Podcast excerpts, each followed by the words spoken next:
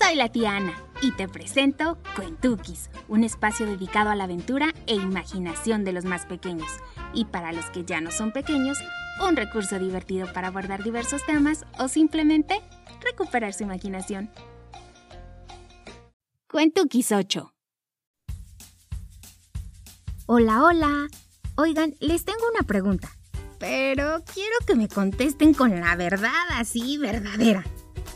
¿A ustedes les gusta compartir?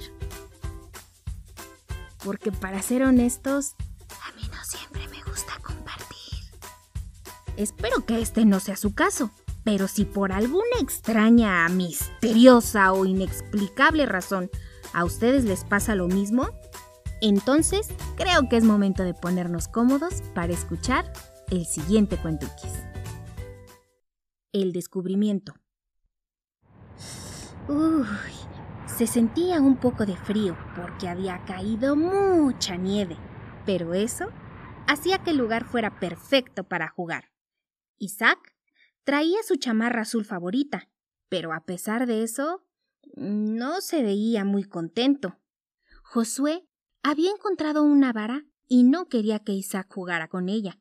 La vara era de él, así que se la quitó a Isaac y se sentó solo a dibujar con ella en la nieve.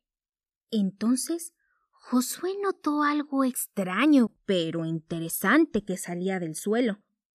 Usó la vara para raspar la nieve y la tierra. Pero la vara no era suficiente. Necesitaba algo más para poder cavar la tierra. ¿Qué crees que sea? preguntó Isaac mientras sacaba una cuchara de su abrigo y le ofreció ayuda a Josué. Isaac comenzó a sacar un poco de tierra con la cuchara, pero no sirvió de nada. La cuchara no era suficiente.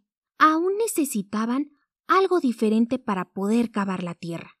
Voltearon a todos lados, en busca de algo que les ayudara. Había un arenero cercano. Josué e Isaac encontraron una pequeña pala de plástico. Cavaron y cavaron con la pequeña pala pero aún así, ¿qué creen? La pala no era suficiente. Necesitaban algo diferente para poder cavar la tierra. Así que continuaron buscando algo más que les ayudara. De pronto, vieron una cubeta en un charco de lodo. Isaac la sacó usando la vara. Josué e Isaac se turnaron llenando la cubeta con tierra y sacándola poco a poco. Pero incluso con la cubeta... ¿Qué creen? No era suficiente. Aún necesitaban algo diferente para poder cavar la tierra. ¿Puedes ver lo que es? preguntó Josué.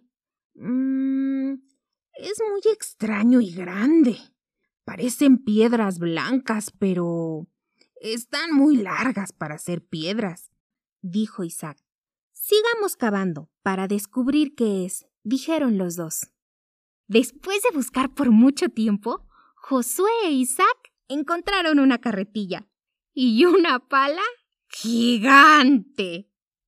Con la pala, Josué e Isaac pudieron cavar más profundo y con la carretilla sacar mucha más tierra. Pero aún con la pala ¿Y la carretilla? Oh, no. ¿Qué creen? No era suficiente. Necesitaban algo diferente para poder cavar la tierra. Durante todo el día, Josué e Isaac trabajaron juntos, utilizando todas las herramientas que habían encontrado. Rasparon, cavaron, removieron e hicieron lo posible para mover la tierra. Pero incluso con todas las herramientas y su arduo trabajo, ¿qué creen? Ay, no. No era suficiente. Necesitaban algo más para poder cavar y sacar lo que habían encontrado. De pronto, Isaac tuvo una idea brillante, así que salió corriendo mientras Josué se rascaba la cabeza preguntándose ¿Y ahora? ¿A dónde va? Isaac regresó pronto con una gran excavadora amarilla con todo el poder de la escavadora, pudieron remover toda la tierra. Josué e Isaac se asombraron de lo que habían encontrado. ¡Guau! No lo podían creer. Era el esqueleto de dinosaurio más grande, enorme, inmenso, que jamás habían visto. Oigan, ¿y la vara? Josué decidió compartirla con Isaac. Después de todo, él no podría haber hecho el descubrimiento sin Isaac. A partir de ese día, los dos siempre lo compartieron todo. Con la ayuda de la vara, ambos decidieron poner un letrero que decía Pasen a ver al dinosaurio. Muy pronto, todo el mundo se enteró del descubrimiento y decidieron llevarlo a un museo, donde le colocaron una plaquita que decía Estegosaurio, hallado por Josué e Isaac con ayuda de una vara. Y colorín colorete, este cuentuquis se va como cohete. Josué e Isaac nos enseñaron que compartir es divertido e hicieron un muy buen trabajo en equipo. La próxima vez voy a compartir. Tal vez pueda hacer nuevos amigos o descubrir algo impresionante. Porque compartir es muy divertido. Nos escuchamos en el próximo Cuentuquis. ¡Adiós! Cuento adaptado para fines auditivos, basado en el cuento Tic y Toc El Descubrimiento, escrito e ilustrado por Sally Garland y publicado por Dreams Art.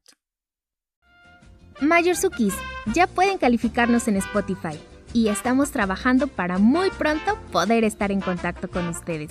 No olviden activar la campanita, suscribirse y recomendarnos con otros. Gracias por decidir activar la imaginación de un pequeño. Hasta la próxima.